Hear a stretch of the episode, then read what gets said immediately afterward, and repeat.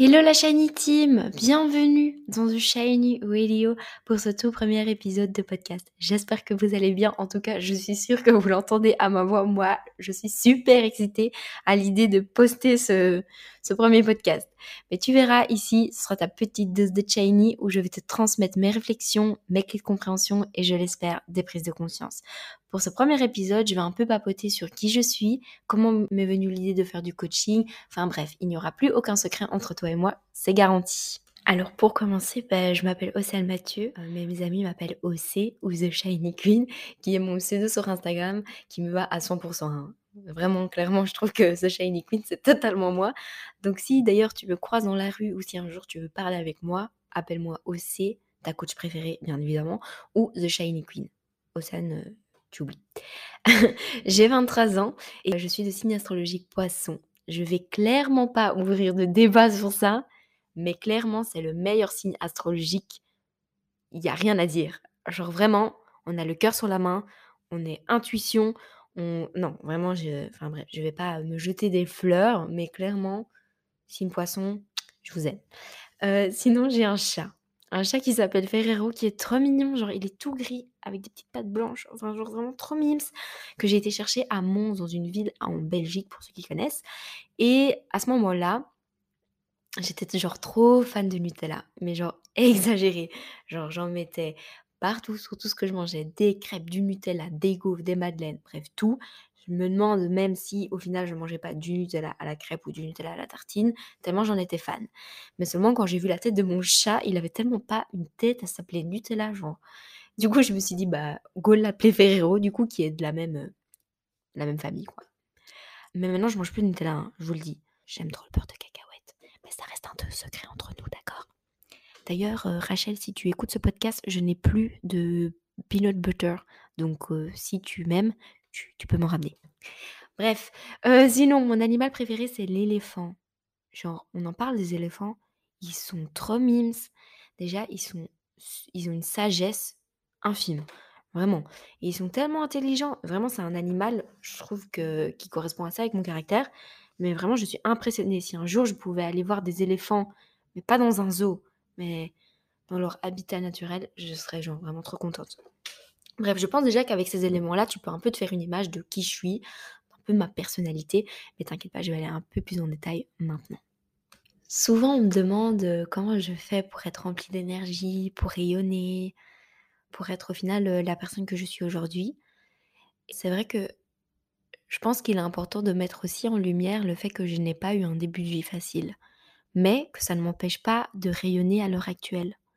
Je reste persuadée que tout ce qu'on a vécu, et tout ce qu'on vit nous rend plus forts. Et pendant longtemps, j'ai vraiment détesté cette phrase parce que j'étais là, mais non, je souffre et je suis pas bien et ça me rend pas plus forte. Mais maintenant, je, comprends tout le sens euh, de cette phrase. Je vais un peu t'expliquer pourquoi. Donc, euh, quand j'étais petite, j'ai eu une enfance vraiment très difficile. Euh, j'ai été adoptée à l'âge de 8 ans. Je pense que j'en ferai un autre épisode de podcast parce que j'ai pas non plus envie que celui-ci dure 1000 ans mais je te promets que je te raconterai un peu plus en détail cette partie de ma vie, euh, parce que forcément, elle a influencé sur euh, la personne que je suis aujourd'hui. Donc, euh, comme je t'ai dit, donc j'ai été adoptée à l'âge de 8 ans, et c'est vrai que tout ce début de vie a créé en moi des angoisses et un manque de confiance en moi énorme, vraiment très très accru. Et donc, forcément, ça impactait mes relations amoureuses, mes relations amicales, mon cursus scolaire, enfin bref, vraiment plein de choses.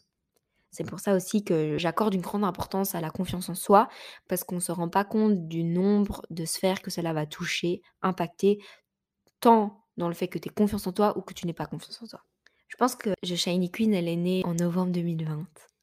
En novembre 2020, je me suis séparée de mon ex, avec qui j'avais une relation de trois ans. Ça a été vraiment une rupture qui a été méga compliquée pour moi. Surtout qu'après, il y a eu le, début du Covid, donc j'ai été enfermée chez moi comme bah, tout le monde, où je ne pouvais voir personne, je ne voyais plus mes amis, enfin bref. Mon cercle était vraiment très très restreint. Et donc, comme j'étais au plus bas, je me suis dit, bah, justement, c'est le moment, Océane, de pouvoir faire un gros gros travail sur toi, parce qu'il y avait clairement des choses que je devais changer. Sinon, j'allais être vouée à être la même personne qui n'avait pas confiance en elle et qui avait des relations toxiques, du coup, à vite éternelle. Donc j'ai commencé à essayer de prendre soin de moi. C'était très compliqué parce que je ne savais pas ce que ça voulait dire prendre soin de moi, prendre du temps pour moi, parce que je consacrais toujours mon temps aux autres. Et donc j'ai commencé à faire des choses que j'aime. Mais au début c'était vraiment des petites choses. hein. Cuisiner, prendre un bain, vraiment regarder une série que moi j'aime et pas que quelqu'un d'autre aime. Et donc vraiment s'en est suivi de tout- des toutes petites actions que je mettais en place tous les jours pour me découvrir ou pour faire ce que j'aime. Une fois que le Covid s'est un peu estompé et qu'on a pu revivre une période un peu normale, je me suis mise au sport. Et c'est vrai que le sport m'a énormément aidée à avoir confiance en moi parce que je me sentais tellement forte, tellement belle quand j'allais à la salle que je me suis dit, bah, en fait, si j'ai du potentiel, il faut que je continue à croire en moi, il faut que je, je continue à mettre tous mes efforts et avoir confiance en moi parce que putain, je suis une shiny queen, quoi, merde. Et donc c'est vrai que j'ai entrepris pas mal de choses, j'ai lu beaucoup de livres, je me suis vraiment intéressée au développement personnel. Et un jour, je me suis dit, j'ai envie d'être coach. J'ai envie d'être coach. Je sens qu'en faisant ce métier, je vais pouvoir aider toutes les personnes qui, comme moi, à un moment T, n'ont pas eu confiance en elles, qui ont connu des difficultés, mais qui veulent par-dessus tout rayonner et de se dire, OK, ma vie n'est pas, n'est pas le résultat négatif de mon passé. Forcément, la, la vie que tu mènes actuellement le reflet de ton passé, mais c'est à toi de voir si tu as envie de porter la lunette positive ou la paire de lunettes euh, au gros fardeau. Et donc, je me suis lancée dans, le, dans ma formation de coach en développement personnel, enfin en coaching.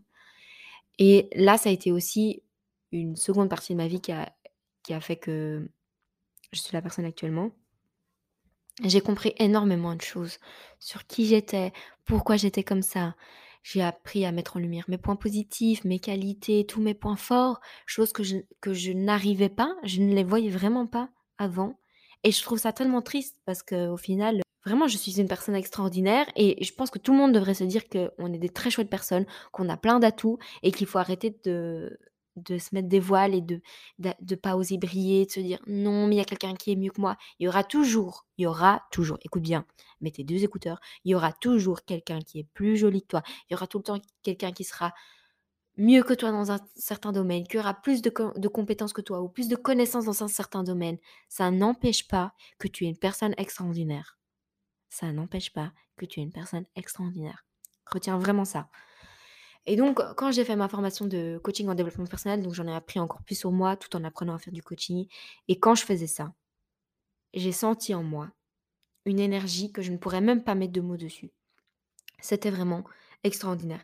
Et c'est là que j'ai commencé à me dire, c'est ça que je dois faire. C'est vraiment là-dedans que je suis alignée. C'est vraiment là-dedans que je rayonne. Et je vois à l'heure actuelle que quand je fais des coachings, les personnes qui rentrent dans la salle de coaching ou qui allument leur caméra ne sont pas les mêmes personnes quand elles repartent clairement. Et, si tu n'en es pas encore convaincu, c'est OK. Mais toutes les personnes que j'ai coachées, il n'y en a pas une qui n'est pas différente maintenant. C'est-à-dire que maintenant, elles osent. Maintenant, elles osent mettre en lumière tout leur potentiel. Parce que avant, elles le cachaient. Bref. Donc, j'ai fait cette formation de coaching et je suis coach en développement personnel certifié. Et même encore à l'heure actuelle, j'apprends à me former parce que c'est en se formant même que je découvre des choses sur moi, que, que je me dis waouh, avant c'était pas possible et maintenant c'est possible. Et puis ben voilà, aussi j'ai rencontré mon copain et c'est la première fois que j'ai une relation saine. Parce que justement, j'ai pris conscience de ma valeur, lui a conscience de sa valeur, on communique, on sait très bien quels sont nos atouts et quelles sont nos parts d'ombre à chacun. Et une fois que tu sais ça, et une fois que tu sais communiquer autour de ça, ça change une vie. Vraiment, ça change une vie. Maintenant, on est en couple depuis plus d'un an et ça se passe super bien, mais je sais très bien que ça n'aurait pas été possible si j'avais pas fait ce travail sur moi. Parce que tu peux pas être heureuse ou heureux si à un moment donné, tu ne te poses pas et tu ne t'introspectes pas. Je pense que dans la vie, c'est compliqué de pouvoir s'introspecter, de pouvoir vraiment réfléchir sur soi quand on est dans une vie qui est à 100 à l'heure. Souvent, les personnes, elles commencent un travail de développement personnel ou un travail d'introspection quand la vie leur impose de poser ce moment. Je m'explique. Moi, si j'avais pas vécu ma rupture amoureuse, peut-être que j'aurais eu le déclic plus tard, je n'en sais rien, je suis pas médium, mais je sais très bien que je n'aurais pas fait ce travail de développement personnel à ce moment-là. Mais parfois, il suffit d'une rupture, d'un licenciement, d'un décès pour pouvoir se remettre en question et se dire ok, sur quoi est-ce que je dois travailler? Et je trouve ça dommage parce qu'on utilise souvent les moments de crise pour évoluer alors qu'en fait on pourrait très bien se dire voilà, aujourd'hui je, je, me, pose et j'ai réfléchi, qu'est-ce qui, me, m'handicape au final dans mon quotidien, qu'est-ce qui fait de moi une personne extraordinaire? Et pouvoir justement s'appuyer sur ça. Et c'est tout le travail justement qu'on fait en, en coaching, en développement personnel, c'est de pouvoir justement mettre en lumière ses parts, ses qualités et justement pouvoir travailler sur, euh, sur ces zones d'ombre. Je vais terminer ce podcast en te disant que tout ce que tu as vécu est là pour te servir. Moi, par exemple, j'ai utilisé les événements douloureux de ma vie pour me créer la vie que je voulais réellement. Donc peu importe l'enfance que tu as eue, les difficultés auxquelles tu as dû faire face quand tu étais plus jeune, tu peux et tu as le droit de vivre une vie de malade. Parce que si ce n'était pas le cas, donc ne pas être d'accord avec le fait que notre enfance nous offre des opportunités voudrait dire que quelqu'un, un enfant qui a eu une enfance difficile, n'aurait pas le choix de vivre une vie de merde en fait. Heureusement. Heureusement qu'il y a des personnes qui nous montrent que même ayant eu des moments de vie compliqués, elles ont pris cela pour transformer leur vie. Alors, disclaimer, ça ne veut pas dire que c'était facile ou agréable, hein, loin de là. Mais ça montre qu'il existe de l'espoir. Et moi, c'est ça qui m'a aidé, c'est que j'ai vu qu'il y avait des personnes qui avaient vécu des choses difficiles, qui ont pu transformer ça en mission de vie. Et quand j'ai vu que c'était possible, je me suis dit, ben moi aussi c'est possible. Et c'est ça que je souhaite transmettre aux autres personnes, c'est de dire, peu importe ce que tu as vécu, ça ne veut pas dire que ton, ton présent ni ton futur doit être dicté par ça. Donc peut-être que cet harcèlement que tu as vécu à l'école, peut-être que cette rupture que tu as vécue, cet abandon, le divorce de tes parents, peut être le déclencheur d'une mission de vie pour toi. Et que justement, tu dois utiliser ton adversité, cette rage, tes blessures, pour les transformer en mission de vie. Et pas juste dire, voilà, j'ai mal. J'ai mal et, je me cantonne à, mon statut d'enfant blessé. Et quand tu as compris ça, quand tu transcends tes difficultés de ta vie, en fait, ça en devient un super pouvoir. T'es un héros, t'es une héroïne. Et c'est souvent cette douleur de ton enfance qui, de manière transcendée, va te donner des talents. Et donc beaucoup de nos vies pendant l'enfance sont en réalité notre plus bel indicateur de mission de vie. Et donc c'est pourquoi les personnes souvent qui t'inspirent ne sont pas celles qui ont oublié leur passé, ni même rejeté leurs difficultés, mais c'est celles qui ont appris à l'aimer et à l'utiliser. C'est ce que je fais à l'heure actuelle. Et c'est pour ça que je sais que j'impacte des gens. C'est parce que je leur donne de l'espoir et je leur montre qu'il y a un champ des possibles. Et donc au final, tu as deux possibilités. Soit tu utilises ton passé en une force et tu te dis ok je vais faire ça avec ma douleur, ou soit tu décides de rester cantonné à ta blessure. Et c'est souvent ça que les gens font parce qu'on est éduqué à voir qu'un problème est un problème, que les choses dures en fait sont une fin en soi. Voilà, ça a été dur, et ben voilà, ça s'arrête là. Non, non, non et non. Utilise cette douleur, utilise cette rage, utilise ce manque, cette tristesse pour faire quelque chose. Et quand tu feras ça, tu verras que tu porteras encore une autre paire de lunettes et que tu diras Waouh, waouh, mon passé m'a servi, mes blessures m'ont servi. Moi, quand je regarde mon passé, en aucun cas je voudrais le changer à l'heure actuelle. Alors que pendant des années, j'ai voulu le changer en me disant Oh, j'aurais voulu avoir la famille parfaite.